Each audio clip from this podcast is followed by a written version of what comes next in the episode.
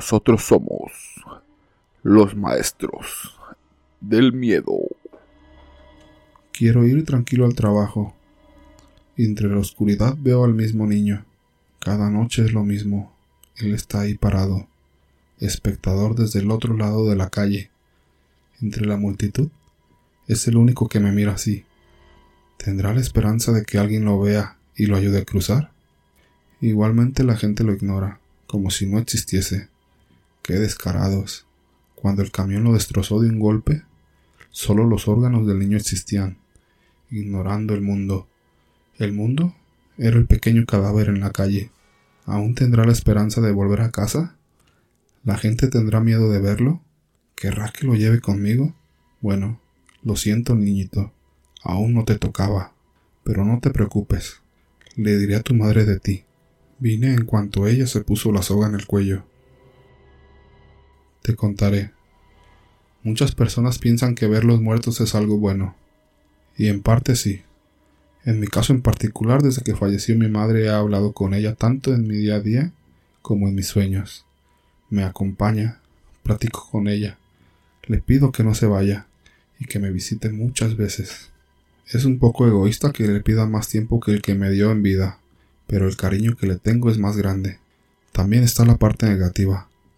Aquellos seres negativos, los que fueron alguna vez humanos, los que son seres de bajo astral, algunos elementales negativos. Verlos causa daño, tenerlos cerca es presagio de dolor, angustia, ansiedad y miedo. La verdad jamás te acostumbras. Escuchar sus voces o sus gruñidos, sentir los rasguños o el dolor de los moretones, algunas veces las náuseas y los dolores de cabeza, ese peculiar zumbido tan penetrante que quisiera ser sordo para no escucharlo, y pienso que aún así lo sentiría. Cuando tenía cinco años tenía poco de empezar a ver muertos. Mi primer suceso fue ver a la muerte. Algunos meses después tuve un accidente pequeño, una caída que provocó me golpeara el labio y se moliera un poco de sangre. Esa noche dormía junto a mi madre y tras la puerta se dibujó una silueta. Parecía una persona no muy alta, estaba fuera, y la veía a través de la cortina. En un momento atravesó la puerta y se mantuvo quieto un instante y caminó lento. Sus pisadas eran lentas. Recuerdo bien cómo arrastraba un poco lo que supongo eran sus pies. Rodeó la cama por el lado derecho y lentamente regresó a sus pasos y fue al lado izquierdo. Yo moví a mi madre para que despertara, incluso le hablé fuerte, pero no despertaba. Simplemente era como si no hiciera yo sonido alguno. Regresó sus pasos y quedó en medio de la cama. Con una velocidad inhumana, estaba al lado mío. Sus ojos brillaban y tenerlo cerca daba mucho frío. Me cubrí con mis manos y me hice bolita. Aquel solo se acercó y dijo Sangre molida, acompañado de un gruñido. Tenía mucho miedo de abrir mis ojos y estaba de mi lado. Sentía ese aliento. Era frío y olía muy mal. En un momento miré una luz en la puerta. Era pequeña como un reflejo, pero se fue haciendo grande. Se puso en la puerta y vi una niña que se acercó y aquel ser que estaba a mi lado se fue quitando. Se movió al borde izquierdo de la cama, se pegó a la pared y salió por la puerta. Justo cuando iba a buscar con la mirada a la niña, ella estaba enfrente de mí. Solo me miró y al ver sus ojos era como ver un vacío que me daba mucho miedo. Hoy puedo decir que era una sensación como si nada existiera, como si cayeras en un abismo sin poder hacer nada más que esperar llegar al fondo. Me volví a hacer bolita y ella me dijo, no estás sola. Estoy contigo y pasará muchas cosas, pero aún así estaré contigo. Tendrás un momento en que no me vas a querer ver, pero aún así estaré ahí. En un momento ella estaba en la puerta y salió. Mi madre se despertó y me miró. Tuve que pedirle que me acompañara al baño. Sentía náuseas y pasé unos días enfermo. Actualmente quiero contar acerca del demonio que está detrás de mí. No son todas las noches, pero cuando está, se siente la pesadez en el aire. Comienza a escucharse pisadas en el primer piso, las cosas se escucha que se caen pero no hay nada tirado. Camina lento. A veces pienso que se arrastra. A veces se mete en algún muñeco o en alguna imagen. Eso me recuerda cuando tenía diez años. Salí a mi sala y el piso tenía una bruma. Quería prender la luz y no se podía.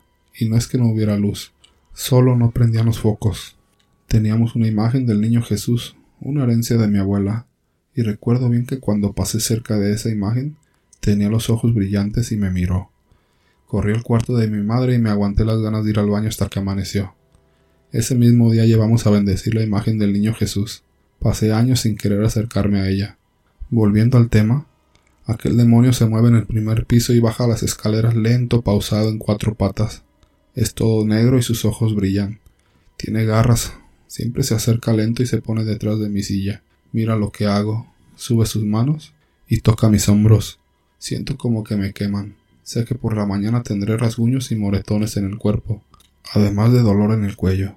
Se acerca más. Puedo sentir su aliento. Yo aguanto el no voltear. Finco que no hay nada. Él aprieta más mis hombros. Algunos dicen que diciendo grosería se va, pero en mi caso lo he hecho y los resultados son peor. La sensación de no tener control de la situación es muy aterradora. No sería capaz de decirle a mi enemigo algo así. Comienzo a sudar. Mis manos me tiemblan y todo mi cuerpo también, como si estuviera en un frío profundo. Los minutos pasan tan lentos, y así como vino comienza a dejar de hacer presión en mis hombros. Retrocede y camina por la sala. Comienza a subir por las escaleras, lento y cauteloso. Volteo. Él ya está en el descanso. Se detiene y yo finjo seguir haciendo cosas, pero lo miro de reojo. Continúa subiendo y se escucha movimiento en el primer piso. Termina ahí. Cuando se va la sensación es como si te quitaran toda la energía, como cuando haces muchas cosas durante el día y por la noche lo único que quieres es llegar a tu cama y dormir sin ser molestado. Me levanto y voy al baño. Aún estoy tembloroso y de mis encías brota la sangre. A pesar de que me enjuago la boca no deja de salir. Siento los ojos muy arenosos. Me lloran, me duele mi espalda. Me siento en el inodoro y trato de relajarme. Ya termino y me digo a mí mismo ya pasó pero es una falsa confianza. Pasa una media hora, tal vez un poco más. Me levanto y me vuelvo a enjuagar la boca. Por fin paro la sangre y me voy a mi cuarto a tratar de dormir. Cuando despierto, todo mi cuerpo duele. El dolor de cabeza es muy fuerte. Para nada que quiero levantarme. Y así es cuando el demonio que está detrás de mí viene. Y sí, mientras escribo esto, él está detrás de mí, presionando mis hombros.